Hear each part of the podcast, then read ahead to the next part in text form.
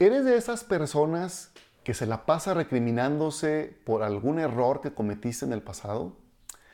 ¿O quizá te la pasas extremadamente preocupado por lo que pueda devenir en el futuro?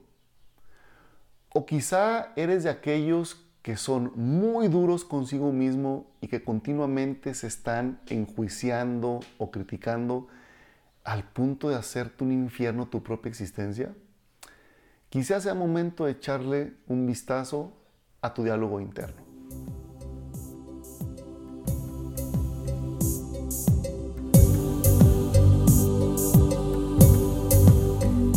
Hola y bienvenido a ¿Dónde quedó la magia? Un podcast en el que abordamos una diversidad de temas que nos permitan poner en práctica todo nuestro poder interior y así crear la vida que siempre hemos soñado. Soy Héctor Murguía y te invito a escuchar el episodio de hoy. Espero que lo disfrutes.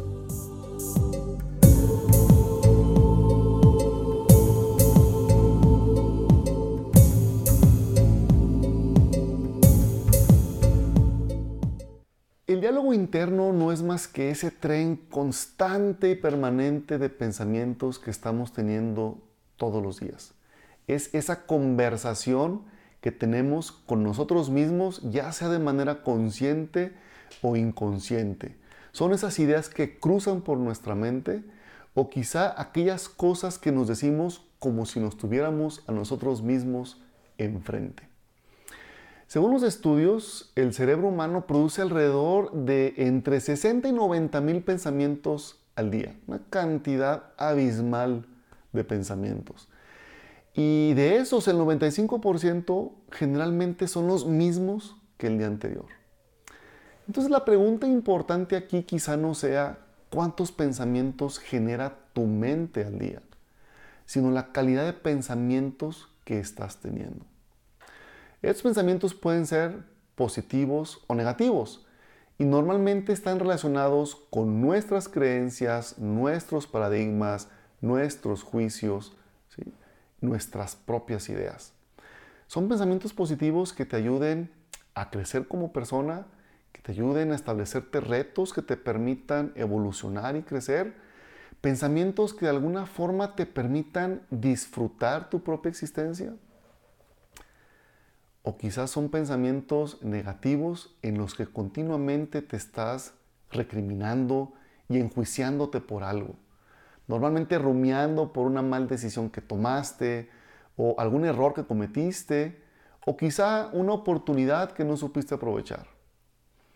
O quizá eres de aquellos cuya mente vive en el futuro continuamente preocupada por todo lo que pudiera pasar, generándose historias y novelas en la cabeza de situaciones catastróficas que quizá no lleguen ningún día. La calidad de los pensamientos que estás teniendo todos los días están definiendo tu experiencia de vida.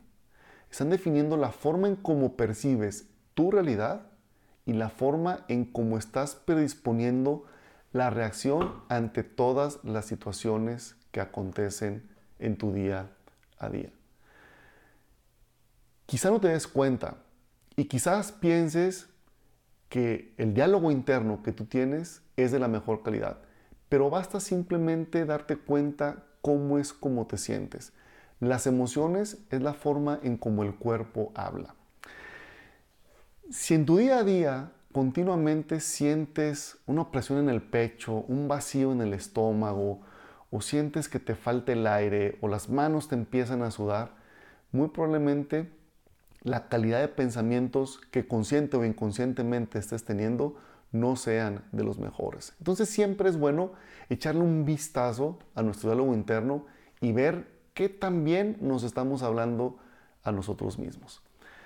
Imagínate esta situación. Estás en tu trabajo y de repente te das cuenta que has metido la pata y cometiste un error y un error importante. Y entonces en ese momento empieza, se te acelera el pulso, se te empieza a cortar la respiración y la cabeza empieza como caballo desbocado a imaginarse mil y una cosas. Y entonces empieza este diálogo interno. Qué bruto, ¿cómo es posible que me haya equivocado? Ya sabía que tenía que poner atención en eso. ¿Cómo es posible que lo haya olvidado? ¿Qué va a pasar? ¿Qué va a pensar mi jefe de mí? No es la primera vez que me sucede. ¿Y si me corren? ¿Y si llego a perder mi trabajo, con qué voy a pagar la hipoteca? Y de ahí síguele. Y entonces todo el día estarás rumiando esas ideas y seguramente estarás viviendo en una constante angustia. Entonces las emociones es lo que nos dice si la calidad de nuestros pensamientos es buena o si realmente estamos teniendo un diálogo de lo peor con nosotros mismos. Hay ciertas distorsiones cognitivas que todavía vienen a complicar aún más la forma en cómo nos hablamos a nosotros mismos. Situaciones como por ejemplo la generalización. Es que ya me pasó esto malo y ya se acabaron todas las oportunidades para mí. Es un tipo de alguna forma de, eh, de generalización que nos hace pensar que toda la suerte ya está echada. Otra situación puede ser la personalización y es pensar que la vida o los demás están conspirando en contra tuya. La otra es la polarización, o todo está bien o todo está mal. Y se nos olvida que la vida, digamos, es de alguna forma una palestra de grises. Todas estas distorsiones nos llevan a pensar también, por ejemplo, en situaciones catastróficas, donde un pequeño evento lo magnificamos como si le pusiéramos alguna lupa y se vuelve entonces en algo que nos genera un nivel de angustia que no nos permite pues, disfrutar nuestra vida día a día.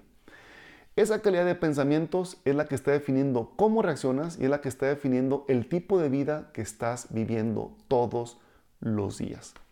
Y entonces la pregunta importante es, ¿cómo le hago para mejorar mi diálogo interno? Y la respuesta es quizá muy sencilla, pero a lo mejor no tan fácil de implementar. Para mí, en lo que he podido aprender y en lo que he podido experimentar, una de las herramientas más básicas para poder primero darnos cuenta de nuestro diálogo para poderlo cambiar es precisamente hacernos conscientes. ¿Qué quiere decir esto? Cacharte justo en el momento en el que estás teniendo ese diálogo contigo mismo. Especialmente si este diálogo está siendo un diálogo negativo. Te estás recriminando, te estás reclamando, te estás echando tierra a tú mismo. La manera de poderlo corregir o de poder mejorar ese diálogo entonces es precisamente hacerte consciente del nivel de diálogo que estás teniendo. Y entonces ponerlo en perspectiva. Si tuvieras a un amigo enfrente, ¿le hablarías de la misma forma? Seguramente no. Entonces, ¿por qué lo haces contigo mismo? Otra forma también de poder mejorar nuestro diálogo interno es gestionando de una mejor manera el estrés. El estrés nos pone en una situación de huida o ataque y generalmente lo que vamos a estar evaluando en esos momentos es todo lo que ha salido mal y todo lo que puede salir mal. Entonces, una forma de poder mejorar ese diálogo interno es gestionando de una mejor manera nuestros niveles de estrés a través de ejercicios, a través de meditaciones, a través de alguna herramienta que te ayude a desfogar toda esa presión. Otra herramienta que nos ayuda a mejorar ese diálogo interno es el ser agradecidos y el enfocarnos en lo positivo que tenemos en la vida.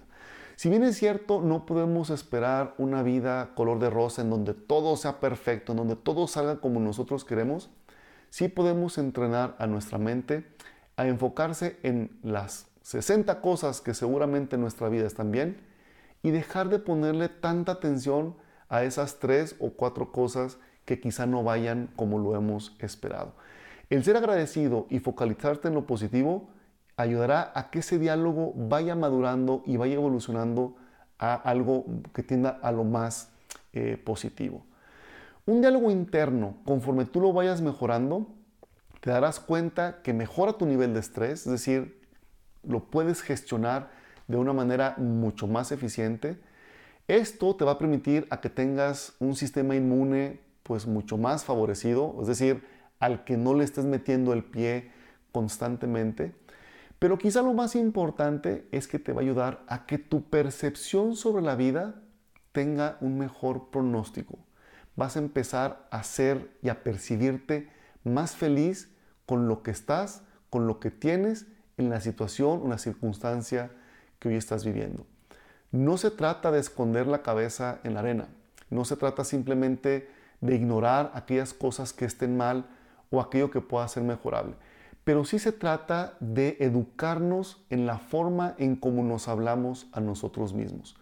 Conforme vayas haciéndote consciente de tu diálogo y de una manera también consciente trates de cambiar ese diálogo para ir de lo negativo a lo positivo, te puedo asegurar que tu experiencia de vida irá evolucionando y cada vez te podrás percibir mucho más pleno, mucho más estable y mucho más balanceado.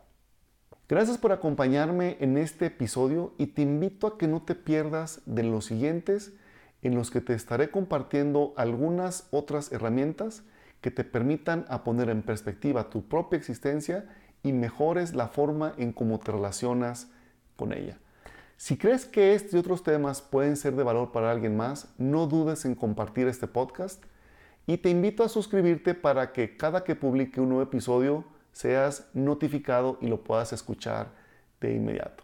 Muchas gracias por acompañarme y espero verte en la próxima.